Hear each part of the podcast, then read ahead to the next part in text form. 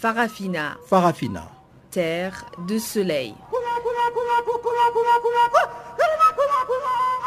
Farafina. Farafina. Un magazine d'infos africaine.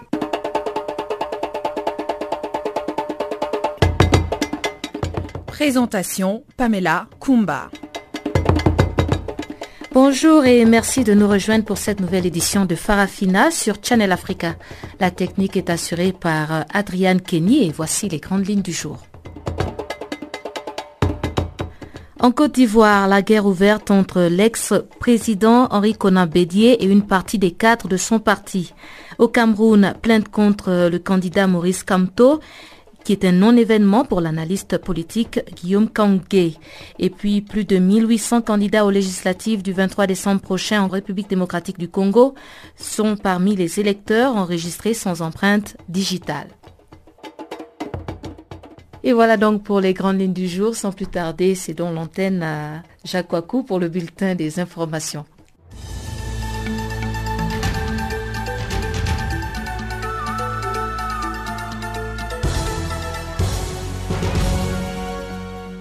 Merci Pamela, bonjour à tous. Commençons par le sommet de l'OIF. Le Canada et le Québec ont lâché leur candidate, Michael Jean ou Michael Jean si vous préférez. La bataille des dames pour la tête de l'Organisation internationale de la francophonie n'aura sans doute pas lieu. À quelques heures du 17e sommet de l'OIF, organisé les 11 et 12 octobre 2018 dans la capitale de la République d'Arménie, la Canadienne Michael Jean, en quête d'un second mandat, a perdu le soutien des siens et se retrouve sans aucune chance de l'emporter.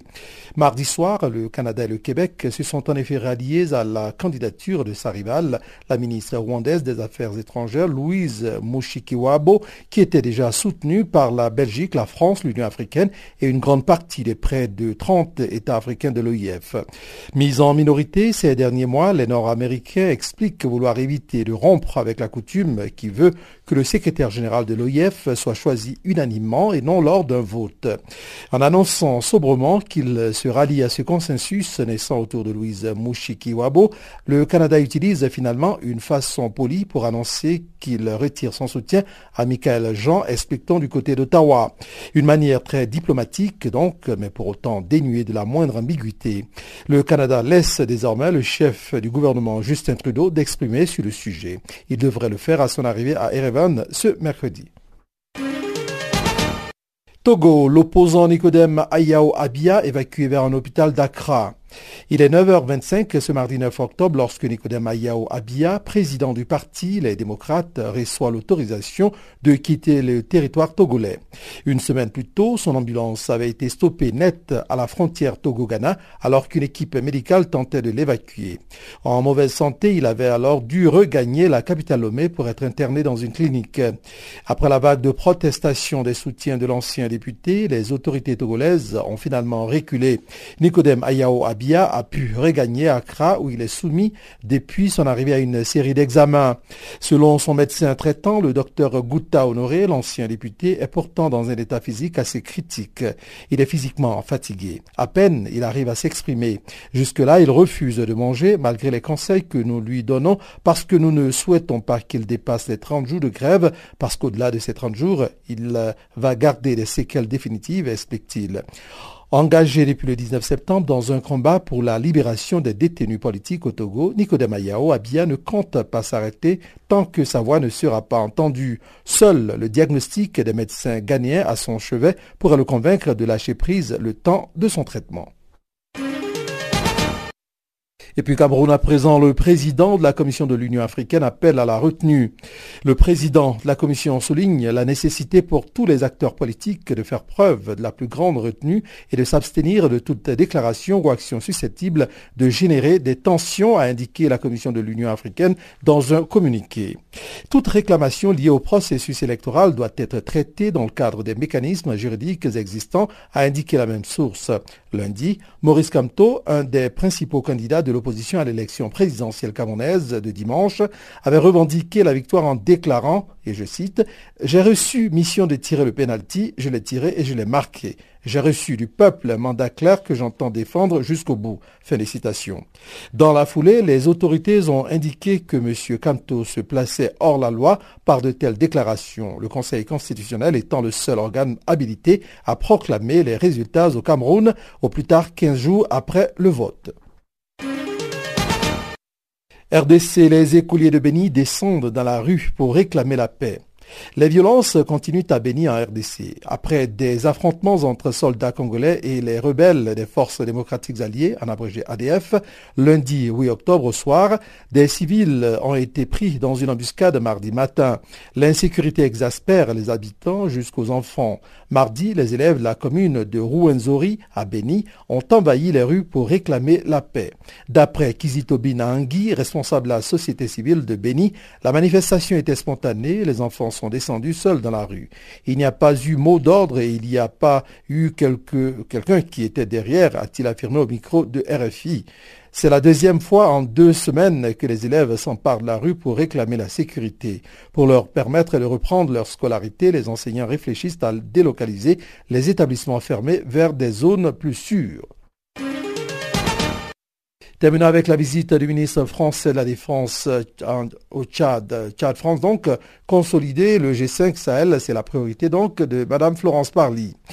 Au Sahel, c'est bientôt la fin de la saison des pluies. Avec l'assèchement des terres, les terroristes pourraient retrouver de la mobilité et mener des attaques contre les populations et les forces de sécurité. C'est pourquoi il faut agir vite, redéployer les forces pour contrer la menace. C'est la raison du voyage au Tchad de Florence Parly qui était au Mali et au Niger en juillet 2018. Le G5 Sahel, qui comprend la Mauritanie, le Mali, le Burkina Faso, le Niger et le Tchad, est à la peine, faute de moyens. Dans certaines parties de ce vaste territoire d'Afrique, les troupes sont même défiées par les terroristes. C'est pourquoi Paris, qui est le partenaire de ces pays, essaie de porter la cause en plaidant pour un soutien de la communauté internationale. Sans quoi le Sahel, mais aussi le pourtour du lac Tchad, où les islamistes de Boko Haram ont repris les attaques, risque de se transformer en un vaste sanctuaire de terroristes.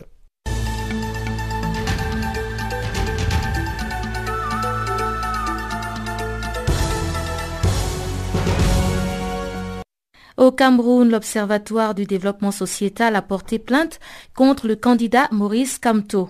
Ce dernier est accusé de s'être autoproclamé vainqueur de la présidentielle du 7 octobre dernier, alors que le Conseil habilité à publier les résultats ne l'a pas encore fait. Cette plainte est un non-événement pour l'analyste politique Guillaume Kamki, qui est aussi un supporter de Maurice Kamto. On l'écoute. Cette plainte est un non-lieu. Vous savez, le gouvernement, je vais vous dire, le gouvernement camerounais se trouve dos au mur présentement parce que les rapports, les procès verbaux et autres prouvent présentement que le gouvernement a perdu, que le candidat du RDPC a perdu les élections. Et du coup, et du coup, essaye par quelques moyens que ce soit de pouvoir essayer d'inciter la population d'inciter la population en faisant croire que est celui qui est en train d'inciter la population. Or, le candidat Kanto, beaucoup ont dit qu'il s'est autoproclamé vainqueur. Pourtant, il ne s'est pas autoproclamé vainqueur. Il a tout simplement dit que j'avais des, vous m'avez demandé de tirer le penalty, je l'ai tiré et je l'ai marqué. Au regard des chiffres que nous avons, j'ai marqué le penalty. Cela ne, veut, cela en aucun cas n'est une proclamation ou bien une autoproclamation. Alors, comme le gouvernement a, été pris de court par la méthode Canto, essaie maintenant par des moyens euh, peu conventionnels euh, de monter les uns contre les autres, monter, qui fait comme ça à la, hâte des, petits organismes qui vont sortir là pour défendre le gouvernement, pour, pour le défendre, ainsi de suite.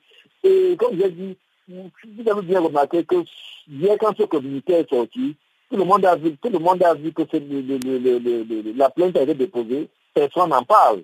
Puisqu'on sait que c'est un non-lieu, on sait que ce sont des personnes qui, qui sont là pour leurs intérêts que, l'intérêt collectif, l'intérêt commun importe peu à ces personnes. Donc personne n'en parle. Je peux vous rassurer que ça ne fait, ça ne fait même pas, ça n'a même pas fait la une de, de, même des réseaux sociaux aujourd'hui. Est-ce que ça veut dire que Maurice Kamto attend comme tout bon citoyen camerounais les résultats qui seront délivrés par l'ELECAM? Bien sûr, bien sûr, bien sûr.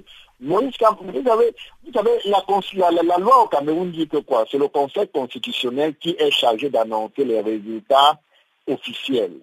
Bon, maintenant, on regarde du fait que l'article 113 euh, dit qu'après les élections, le comptage est public.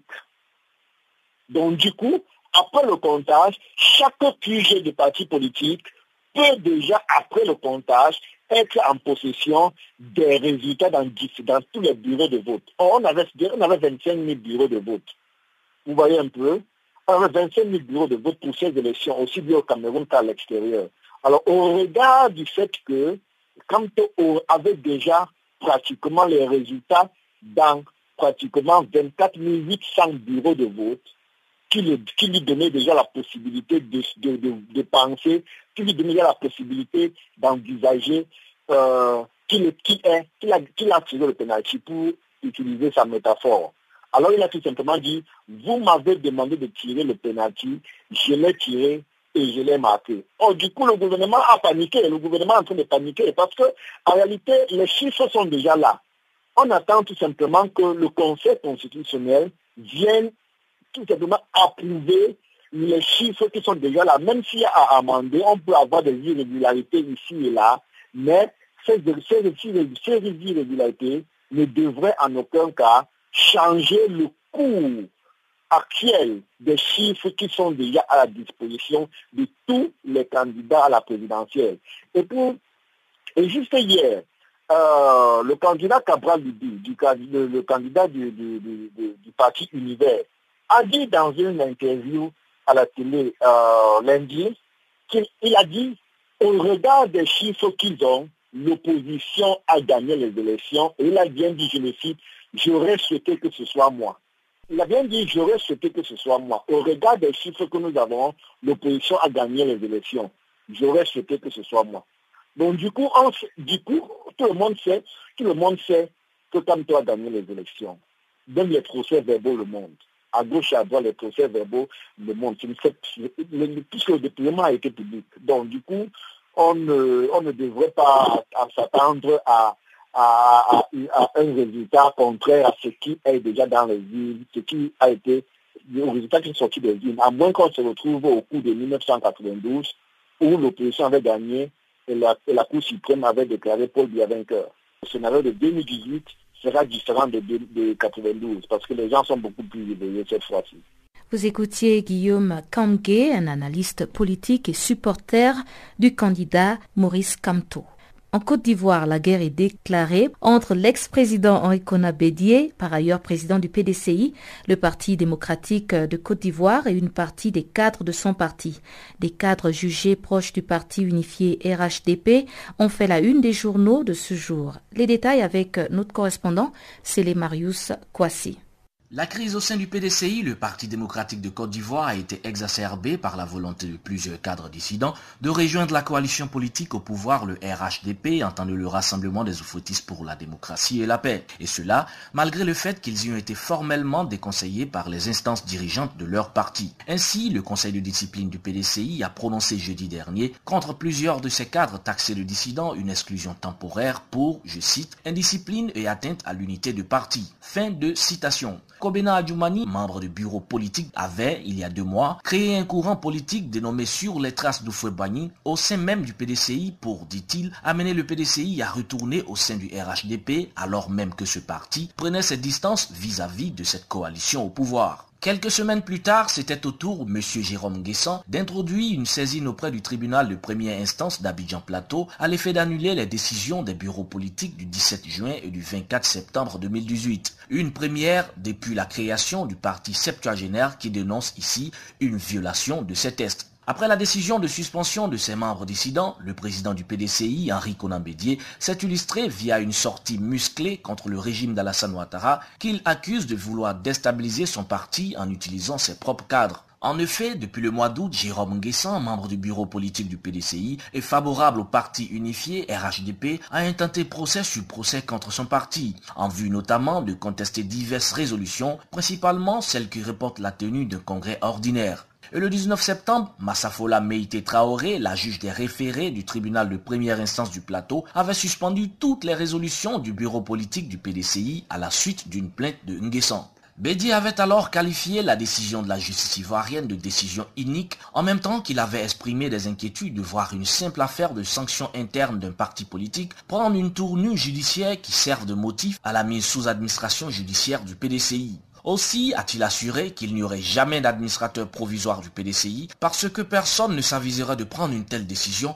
autrement ce serait, je cite, la chienlit et le désordre généralisé dans toute la Côte d'Ivoire. Fin de citation. Se prononçant sur cette situation inédite dans la vie des partis politiques en Côte d'Ivoire, le Premier ministre ivoirien Amadou Gon a affirmé à la presse que rien n'a été entrepris par le pouvoir pour déstabiliser le PDCI. Les cadres du PDCI, taxés de dissidents et écartés de ce parti par une sanction disciplinaire, ne lâchent cependant pas prise. Ils viennent d'annoncer l'organisation d'un congrès extraordinaire du PDCI, un congrès pro-RHDP, au même moment où la direction officielle de ce parti, dans un communiqué transmis à la presse, a annoncé la tenue de son sixième congrès extraordinaire pour marquer sa stabilité et sa clarification le 15 octobre prochain sous la présidence de son leader Henri Conan Bédier. Puis, les fondeurs du PDCI n'entendent pas rester inactifs. Aussi affirment-ils qu'ils se prononceront au cours de ce congrès sur le renouvellement du mandat d'Henri Conan Bédier en même temps qu'ils prononceront la dissolution du secrétariat exécutif du PDCI et proclameront l'élection de Daniel Cablin Duncan, l'actuel vice-président et cadre du PDCI, par ailleurs favorable au RHDP, comme candidat pour le compte du PDCI à l'élection présidentielle d'octobre 2020. Ndri Pierre, porte-parole du PDCI, a fustigé les agissements des cadres dissidents de son parti avant de lever une vive protestation contre la tenue de leur congrès, congrès qu'il juge d'illégal, nul et de nul effet. À deux ans de la fin du second mandat du président Lassane Ouattara, Henri Conan Bédier veut compter ses militants loyaux et fidèles. À l'issue du futur congrès extraordinaire, il sera certainement reconduit à la tête du parti. Bédier pourra alors former une direction de fidèles capable de mener la bataille pour la reconquête du pouvoir perdu lors du coup d'État de Noël 1999. En attendant, le parti aura une petite idée de sa puissance électorale le 13 octobre prochain à l'issue des élections municipales et régionales. Pour le PDCI, l'enjeu sera simple déterminer la marge de victoire des dissidents amenée par le vice-président Daniel Camblin-Duncan, absent aux deux derniers bureaux politiques de son parti, mais en campagne depuis pour les candidats du RHDP. Depuis Abidjan, c'est les Marus pour Canal Afrique. En République démocratique du Congo, plus de 1800 candidats aux législatives du 23 décembre prochain sont parmi les électeurs enregistrés sans empreinte digitale. C'est ce qu'a révélé la CENI qui a également appelé à la recherche d'un consensus. La commission a averti qu'éliminer ces électeurs du fichier électoral plongerait le pays dans une situation de trouble. Jean-Noël Bamouense nous en parle. Parmi les questions qui continuent de diviser les parties prenantes au processus électoral ici, en République démocratique du Congo, figure effectivement ce problème d'électeurs enrôlés sans empreinte digitale. L'opposition exige leur invalidation pure et simple car il s'agit d'électeurs fictifs selon les opposants, mais en tout cas la révélation de la Commission électorale nationale indépendante est frappante. Plus de 1800 des 15 300 candidats retenus pour les législatives nationales sont parmi les électeurs enrôlés sans empreinte digitale. La CENI estime que laguer du fichier électoral ces électeurs dont les candidats plongerait le pays dans une situation de trouble. Il faut plutôt que les parties prenantes se retrouvent à la recherche d'un consensus. C'est ce qu'a indiqué le vice-président de la CENI, Norbert Basengesi Katintima. C'est nous-mêmes qui avons dit à l'OIF, dans ces fichiers, il y a des gens qui n'ont pas d'empreinte digitale. Des fois, on peut prendre les couteaux après, ces mêmes couteaux se renversent contre vous. Dans la liste des candidats députés nationaux, sur 15 300, il y a déjà 1800. Ça, c'était modèle seulement pour Kinshasa, Funa. Ça, ce sont des gens qui n'ont pas d'empreinte digitale, pourtant qui attendent d'être des honorables députés demain. plus de suppléants, vous les invalidez, vous êtes à, à peu près à 6000 personnes, ça trouble le pays. Et ça viole la loi, parce qu'on doit aussi respecter cet article 22 des mesures d'application. C'est pas parce qu'on a peur des élections qu'on cherche des voies de sortie ou des astuces. L'autre question qui demeure un problème sérieux autour duquel les acteurs restent divisés ici en République démocratique du Congo, c'est l'utilisation ou non de la machine à voter.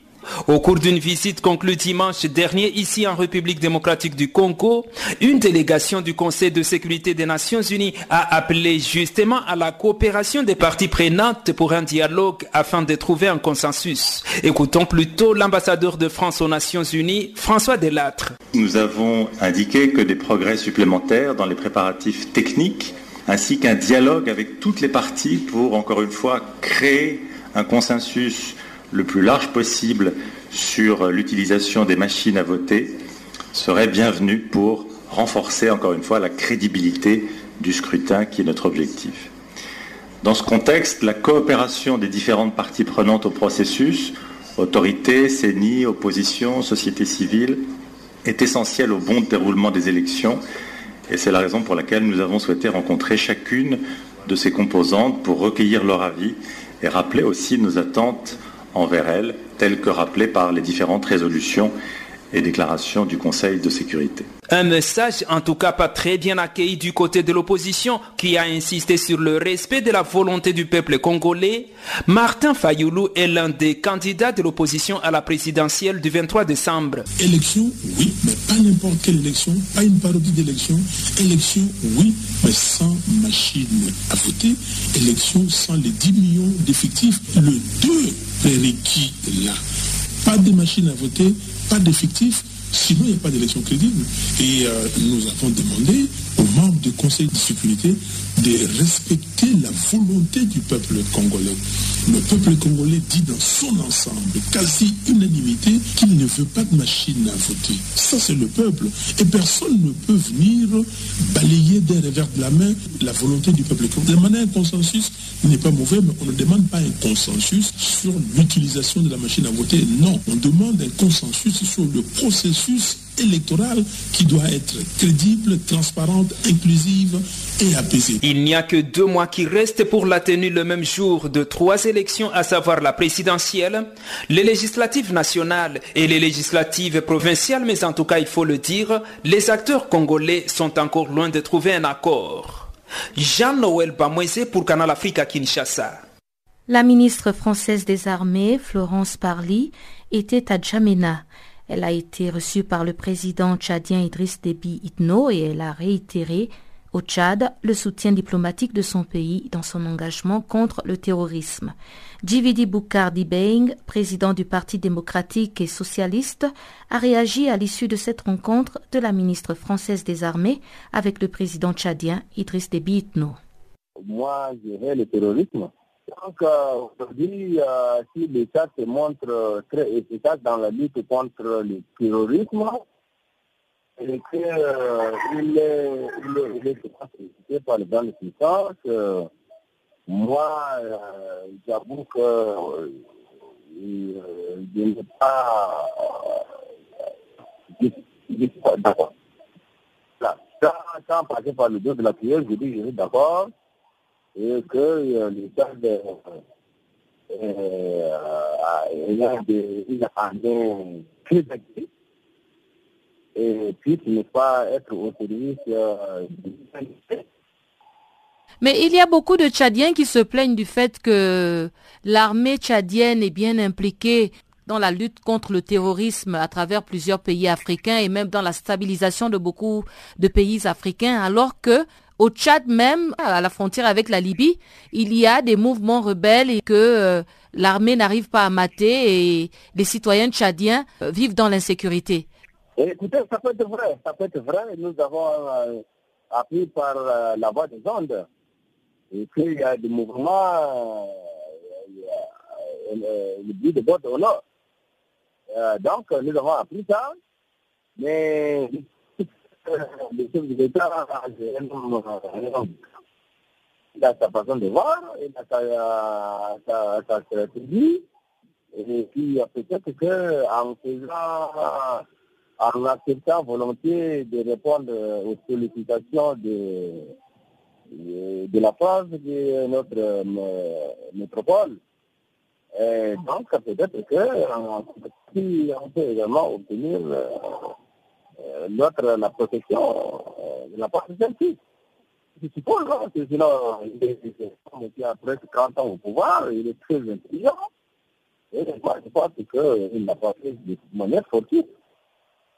Je pense que euh, mais moi, puisque je suis médecin démocrate je suis contre euh, une forme de violence, euh, fais bien.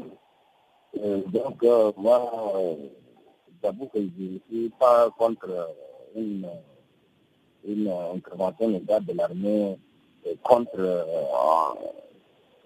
contre, contre le terrorisme.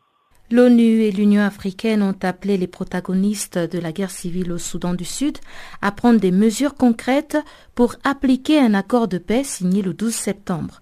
Le secrétaire général adjoint des Nations Unies pour les opérations de paix, Jean-Pierre Lacroix, a interpellé les leaders sud-soudanais lors d'une conférence de presse à Djouba qui a sanctionné une visite de trois jours au Soudan du Sud.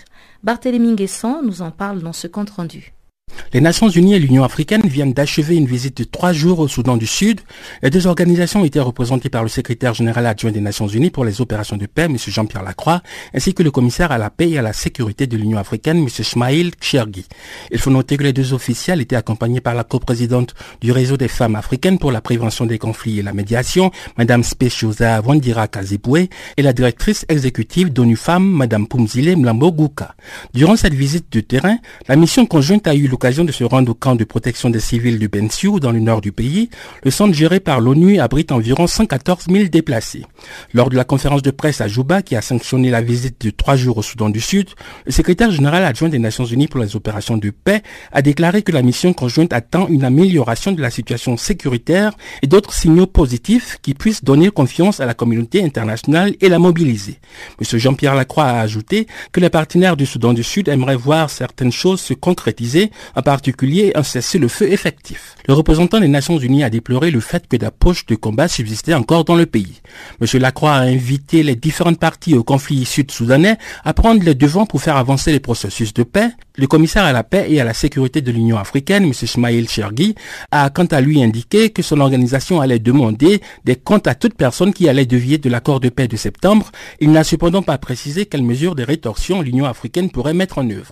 Rappelons que le Soudan du Sud a plongé dans la guerre civile deux ans et demi à peine après son indépendance.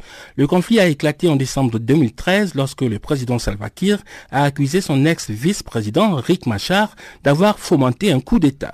Le conflit a progressivement gagné l'ensemble du pays et a été marqué par des atrocités à grande échelle, notamment le massacre de populations civiles, le recours au viol comme arme de guerre et des pillages systématiques. Les dirigeants sud-soudanais ont signé différents accords de paix, mais la faim et l'insécurité demeurent le quotidien d'une immense partie de la population, loin de Juba où les belligérants préparent un nouveau partage du pouvoir. La guerre civile marquée par des atrocités à caractère ethnique a fait des dizaines de milliers de morts et poussé des millions de Sud-Soudanais à fuir leur foyer.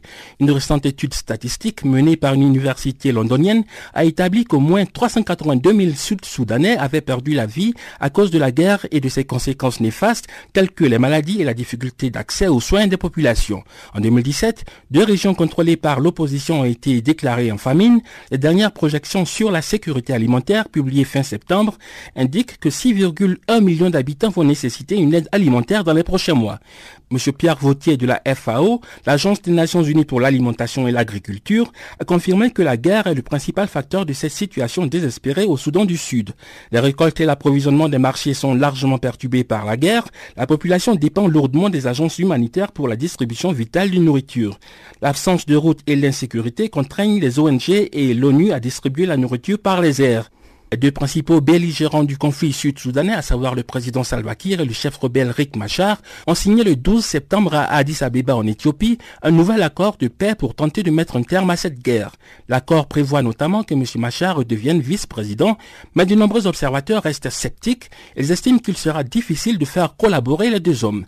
La mission conjointe ONU-Union africaine a conclu sa visite de trois jours au Soudan du Sud en exprimant sa solidarité avec le peuple sud-soudanais et leur disposition à contribuer contribuer à la mise en œuvre de l'accord de paix revitalisé. Barthélémy Nguessan pour Channel Africa. Le président guinéen Alpha Condé a été interrogé mardi par un pool de confrères à Conakry. Il a porté un regard critique sur la grève des enseignants en estimant que son gouvernement a fait plus d'efforts que bien d'autres. Vous savez, à la fin du régime du président Condé, comme il était malade, la situation a fait que les syndicats ont pris le pays en otage. Et depuis mon arrivée, même ils le connaissent, le salaire de tous les Français a été augmenté au minimum, a doublé au minimum. Les enseignants, on a prévu, on a signé avec les syndicats pour une augmentation de 40% sur l'Union fait. On a signé avec eux un échelonnement des salaires dans tous les pays du monde. On négocie sur l'augmentation pourcentage des salaires en France partout. Si vous prenez aujourd'hui le PIB de la France et vous prenez le salaire euh, d'un enseignant français, vous verrez qu'en comparaison du PIB de la Guinée et du salaire de choses, c'est très simple. Hein. Demandez, faites une comparaison entre le PIB de la France et le salaire d'un enseignant français, le PIB de la Guinée et le salaire d'un enseignant. Vous serez surpris. Donc, nous allons expliquer aux parents d'élèves. Surtout que nous avons constaté qu'il y a beaucoup d'enseignants qui se disent en position de créer qui ne sont pas dans les classes. Et c'est pourquoi le ministre a demandé que le ministre du budget euh, ne les paye pas, qu'ils se présentent pour chaque où ils sont. Beaucoup d'autres rentrent comme enseignants et vont dans d'autres ministères. Donc nous allons mettre de l'ordre pour que tous les enseignants soient en position de classe. Je pense qu'aucun gouvernement en Afrique n'a fait autant d'efforts au niveau des salaires que mon gouvernement l'a fait.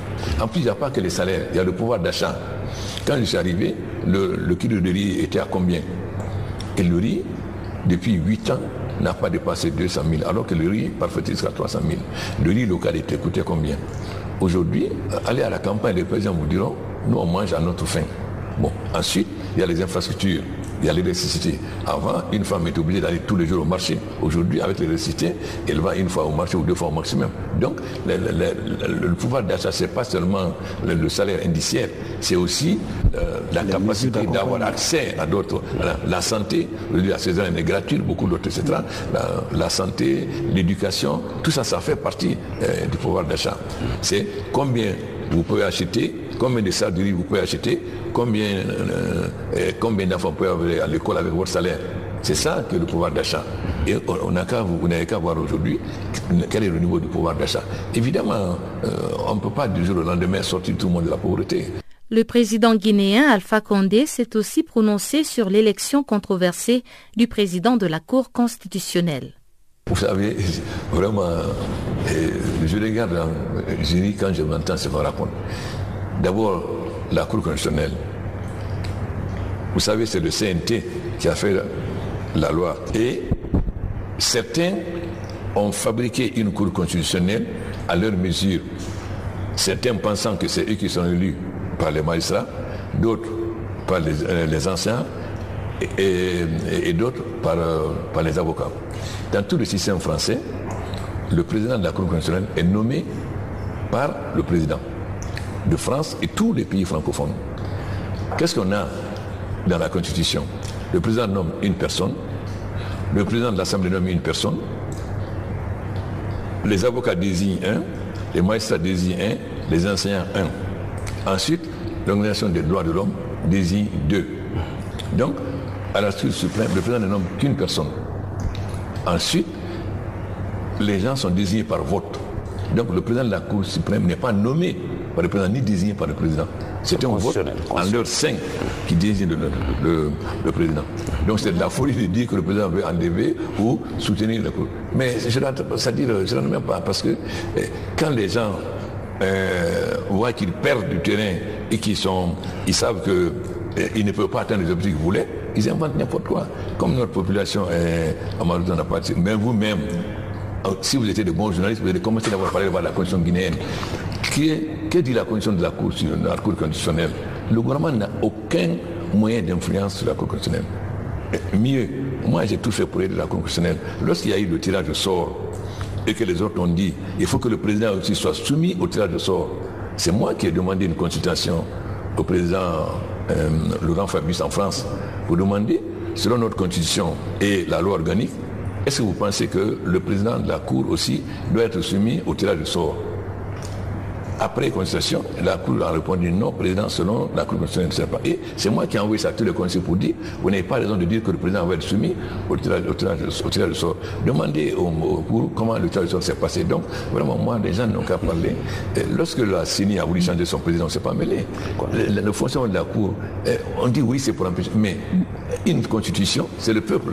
Si demain le peuple de Guinée veut changer sa constitution, il y a un référendum. La Cour constitutionnelle ne peut que constater. Allez voir la Constitution et la loi organique de la, la Cour. Si le président ou le Parlement a un seul moyen de, de nommer quelqu'un ou de ne pas nommer quelqu'un. Et ceux qui ont fait la Constitution, on les connaît. Certains tous rêvaient d'être président de la Cour constitutionnelle. C'est la première fois que même les salaires des membres de la Cour, c'est dans la loi organique. On n'a jamais eu ça nulle part.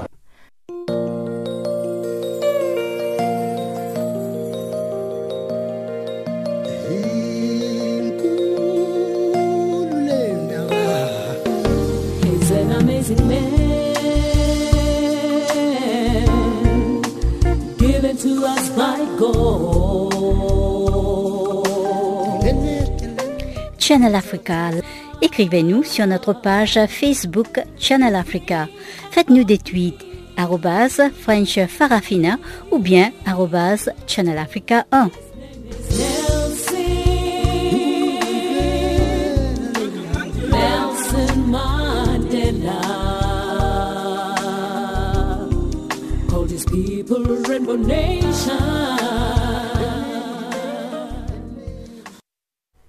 Barthélémy Nguesson va maintenant nous présenter le bulletin des informations économiques.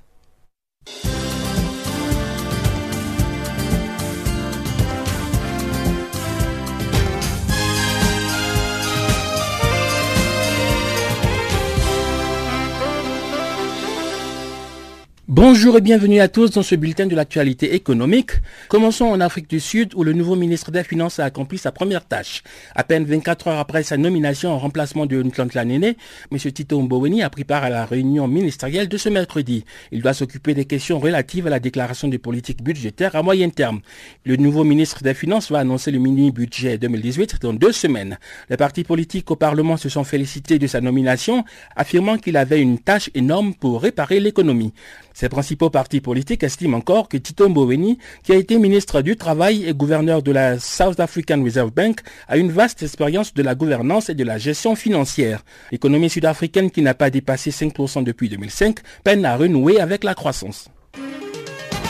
En Turquie, Istanbul accueille pour la deuxième fois le Forum économique Turquie-Afrique. Environ 3000 participants prennent part à la deuxième édition de ce forum qui se tient du 10 au 11 octobre. Parmi eux, on peut noter des ministres et hauts responsables, des présidents directeurs généraux d'organisations multilatérales, des femmes et jeunes entrepreneurs, ainsi que des hommes et des femmes d'affaires de haut niveau en provenance d'Afrique et de Turquie. M. René Nguetia Kwasi, qui est aussi directeur des affaires économiques à la Commission de l'Union africaine, explique que l'objectif du forum est d'offrir une plateforme de réseautage au secteur privé africain et turc. L'économiste ivoirien indique encore que cette rencontre d'affaires va permettre d'ouvrir la voie sur les discussions économiques entre secteurs privé et public afin de favoriser des partenariats entre l'Afrique et la Turquie dans des domaines tels que l'industrie manufacturière, la construction, l'énergie et le tourisme. Cette deuxième édition du Forum Turquie-Afrique conforte la volonté du président turc Recep Tayyip Erdogan de multiplier par 5 en 5 ans le volume des échanges de son pays avec le continent africain. L'ambition d'atteindre les 100 milliards de dollars à l'horizon 2023. Et puis à Beijing, le premier ministre chinois Li Keqiang a déclaré mardi que la Chine et l'Angola doivent améliorer leur coopération mutuellement bénéfique. M. Li a fait ses remarques lors de sa rencontre avec le président angolais Joao Lourenço, qui est en Chine pour une visite d'État. Le premier ministre chinois a souligné que son pays et l'Angola doivent créer une synergie entre leurs stratégies de développement, notamment en présentant des modèles de coopération innovants, accélérer la négociation sur la signature de l'accord de protection de l'investissement et promouvoir la collaboration dans les industries, le commerce, les infrastructures ainsi que d'autres domaines clés. Le président angolais a déclaré pour sa part que son pays était disposé à renforcer la coopération avec la Chine, particulièrement en matière de centrales hydroélectriques, des réseaux électriques, d'autoroutes et de chemins de fer. M. Joao Lourenço a promis de fournir un environnement favorable pour les entreprises chinoises afin qu'elles investissent et se développent en Angola. Retour sur le continent, plus précisément à Lusaka, en Zambie. L'échec du gouvernement zambien à commencer la distribution des intrants agricoles promis aux exploitants va affecter négativement les performances du secteur agricole. C'est ce qu'a indiqué mardi le Centre pour les politiques commerciales et le développement, CPCD, un groupe de réflexion locale. Le gouvernement avait promis au mois de juillet de commencer la distribution d'intrants agricoles subventionnés aux petits exploitants dès le 1er septembre, et cela afin d'éviter que ne se reproduise la situation chaotique de la saison dernière, au cours de laquelle les exploitants avaient reçu leurs intrants très tard dans l'année. M. Brian Mwinga, directeur des programmes et de recherche au CPCD, a trouvé à la fois inquiétant et inacceptable le silence flagrant du ministère de l'Agriculture en rapport au retard accusé dans la distribution des intrants agricoles. Il a affirmé que cette situation est susceptible de compromettre la sécurité alimentaire. M. Brian Mouinga a déclaré encore que le gouvernement devrait se montrer plus sérieux dans sa gestion du secteur agricole qui constitue le plus important contributeur au PIB du pays. La Zambie a enregistré une baisse de sa production agricole au cours de la saison 2017-2018, en partie à cause de la livraison tardive des intrants agricoles aux petits exploitants. Et puis en Guinée, l'ONU apporte un appui budgétaire de 500 millions de dollars pour le développement économique. Le représentant par intérim des Nations Unies en Guinée a affirmé mardi que ce soutien entrait dans le cadre du plan d'accompagnement de l'ONU au gouvernement guinéen pour le développement économique et la réduction de la pauvreté. M. Kizarbo, qui est également représentant résident de l'Organisation mondiale de la santé, OMS, a fait cette annonce lors d'une conférence de presse animée en prélude à la célébration du 73e anniversaire des Nations Unies prévu le 24 octobre prochain. Georges Alfred Kizerbo a observé que l'année 2018 marque pour la Guinée le démarrage effectif du nouveau plan d'appui des Nations Unies pour l'aide au développement. Grâce aux efforts du gouvernement guinéen et à l'appui technique et financier des partenaires au développement, la Guinée a pu réduire le taux de pauvreté de 12%, passant de 57% en 2012 à 45% en 2018. Voilà, c'est la fin de ce bulletin de l'actualité économique. Merci de l'avoir suivi.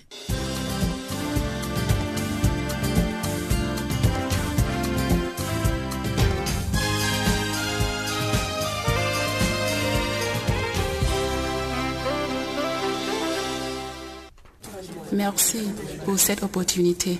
Je voulais vous faire savoir que j'ai récemment appris que je suis séropositive.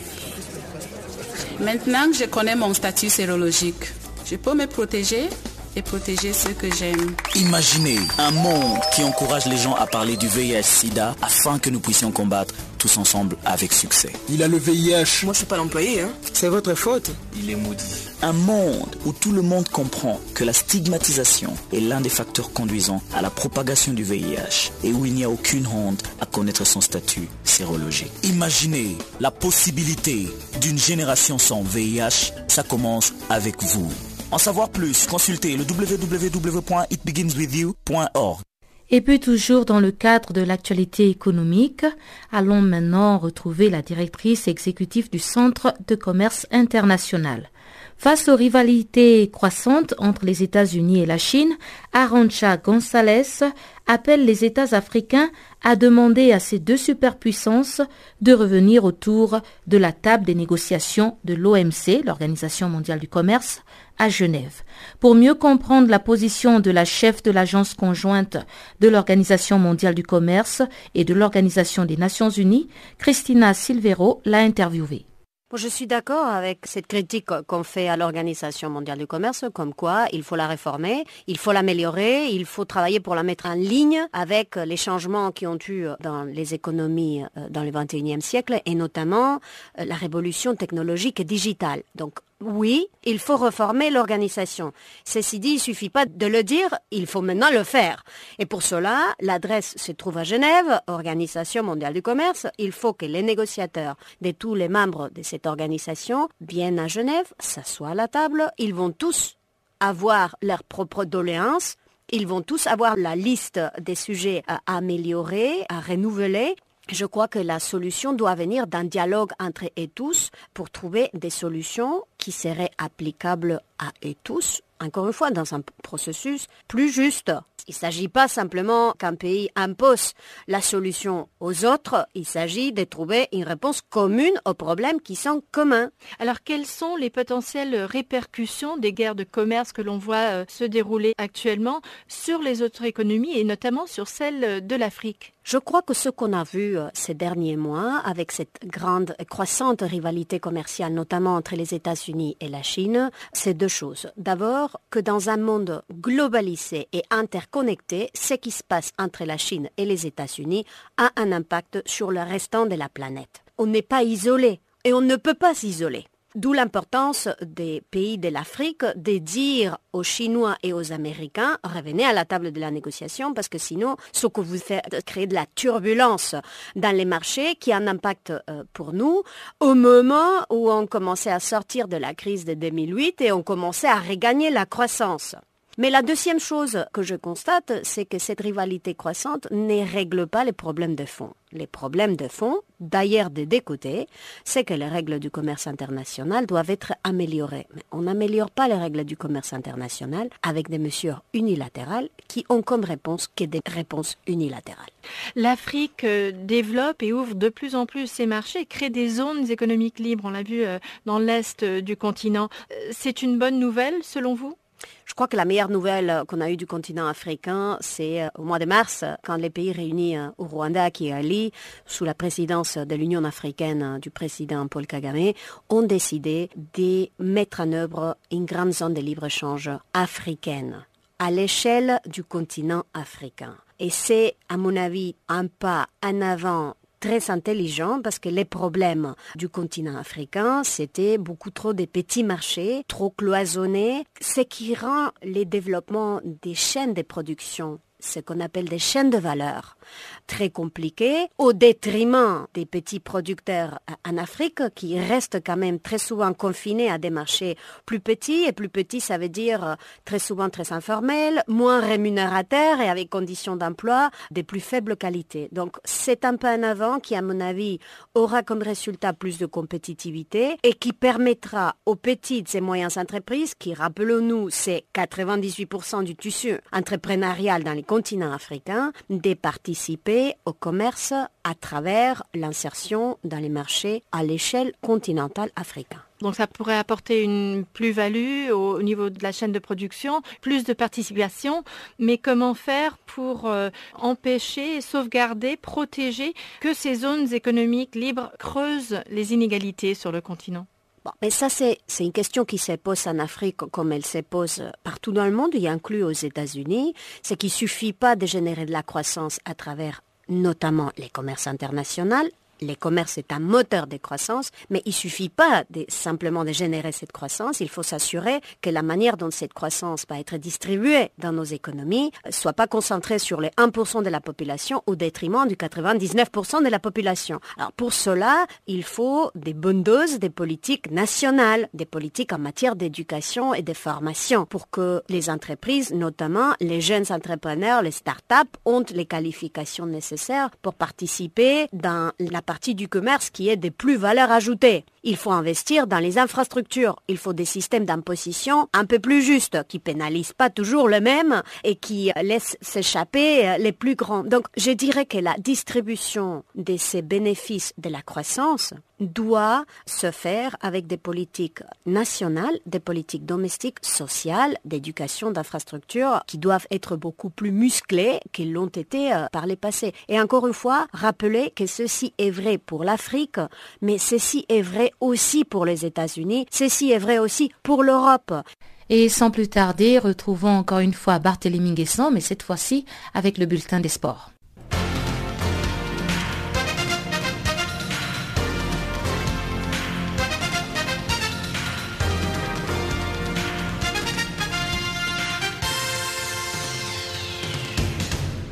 Bonjour à tous et bienvenue dans ce bulletin de l'actualité sportive. Commençons tout de suite par du football. L'ancien roi du sprint Usain Bolt a annoncé lui-même ce mercredi qu'il devrait être titulaire pour la première fois vendredi avec son club australien du football, les Central Coast Mariners, en match amical contre Southwest United. La superstar jamaïcaine de sprint a expliqué qu'il a été informé par le coach de sa titularisation. Usain Bolt s'est dit heureux de débuter et de donner le meilleur de lui-même. Le détenteur des records du monde du 100 mètres et du 200 mètres a indiqué que le match du vendredi est très important pour lui en ce qui concerne sa carrière de footballeur. Usain Bolt s'est par ailleurs réjoui que ses mouvements et sa touche de balle sont nettement meilleurs aujourd'hui. Usain Bolt avait fait ses débuts avec les Mariners le 31 août, mais n'était entré en jeu qu'à la 71e minute contre une formation d'amateurs. Sadio Mané ne sera pas le seul Africain nommé au Ballon d'Or 2018. Les organisateurs ont dévoilé la liste des 30 candidats dans laquelle figure l'attaquant égyptien de Liverpool, Mohamed Salah. L'ancien joueur de Chelsea, déjà finaliste au prix du joueur UEFA de l'année et au The Best FIFA Football Awards, apparaît dans la liste aux côtés d'Ivan Rakitic, Raphaël Varane, Sergio Ramos et Luis Suarez. Le lauréat du Ballon d'Or 2018 sera connu le 3 décembre prochain. Il sera désigné par les journalistes spécialisés dans le monde sur trois critères importants, notamment le palmarès individuel et collectif pendant l'année, la classe du joueur, c'est-à-dire son talent et fair play, et enfin la carrière du joueur. Il n'y aura pas de double confrontation entre le Ghana et la Sierra Leone dans le cadre des troisième et quatrième journées des éliminatoires de la Coupe d'Afrique des Nations 2019. La CAF a confirmé l'annulation de ces matchs. La Sierra Leone reste suspendue par la FIFA pour ingérence politique. Malgré les injonctions de l'instance mondiale, le gouvernement sierra-léonais ne compte pas fléchir dans sa lutte contre la corruption, un fléau dont seraient coupables Isha Johansen et Chris Kamara, respectivement présidente et secrétaire générale de la Fédération de football en Sierra Leone. La CAF n'a pas communiqué si les points seront attribué au Black Star du Ghana ou s'il y aura une reprogrammation lorsque la sanction sera levée. Pour l'instant, le groupe F ne comptera que match pendant cette trêve avec l'affiche Éthiopie-Kenya ce mercredi avant le match retour lundi prochain. L'Algérie et le Bénin vont quant à eux croiser les crampons les 12 et 16 octobre 2018. Parlons de football féminin à présent. L'équipe de France féminine de football a battu les Lions indomptables du Cameroun par 6 buts à 0 lors d'un match amical au stade des Alpes à Grenoble en France. Pour les Camerounaises, cette rencontre constitue un match de préparation pour la Cannes féminine 2018 qui va débuter le 20 novembre au Ghana. Les Françaises ont quant à elles utilisé ce match en préparation de la Coupe du Monde 2019 qui va se dérouler en France à partir du 7 juin. La France a eu du mal à rentrer dans le match en première mi-temps face à des vaillantes camerounaises, mais les problèmes rencontrés par les Lions du Cameroun pour arriver jusqu'en France leur ont fait perdre leur énergie en seconde période. En effet, les Camerounaises avaient obtenu tardivement leur visa, ce qui les a contraints à arriver en France le jour même du match. Les Lions pourront revenir en France et se racheter si elles se qualifient pour disputer la Coupe du Monde. Mais avant, il leur faudra se qualifier lors de la Cannes au Ghana. Toujours dans le cadre des préparations de la Cannes féminine de football 2018, le Chili est revenu au score pour sauver un match nul de deux buts partout et priver ainsi les footballeuses sud-africaines d'une victoire historique à l'Estadio Santa Laura à Santiago. Selon les sites officiels de l'Association sud-africaine de football, le match a eu lieu aux premières heures du mercredi matin, heure sud-africaine. Les Banyana Banyana et le Chili ont tous deux à des fins de préparation, la sud-africaine pour la Coupe d'Afrique des Nations, tandis que l'équipe nationale chilienne se préparait pour accueillir la Coupe du Monde féminine FIFA 2019 où elle fera ses débuts. L'Afrique du Sud va disputer la Cannes féminine 2018 prévue du 17 novembre au 1er décembre au Ghana. Ce tournoi constituera le premier match de qualification africaine pour la Coupe du Monde féminine de la FIFA 2019. Les trois meilleures équipes vont se qualifier Coupe du Monde en France. Les Banyana Banyana ont disputé 14 matchs depuis le début de l'année avec 8 victoires, 3 nuls et 3 défaites. Les Sud-Africaines seront de retour au pays ce mercredi. Terminons notre bulletin des sports avec les Jeux Olympiques de la jeunesse 2018 qui se déroulent en ce moment à Buenos Aires en Argentine. La Russie domine toujours le classement avec 16 médailles dont 13 en or. La Hongrie vient en deuxième position avec 9 médailles. L'Italie occupe la troisième place. Les compétitions vont s'achever le 18 octobre prochain. Voilà, c'est la fin de ce bulletin de l'actualité sportive. Merci de nous avoir suivis.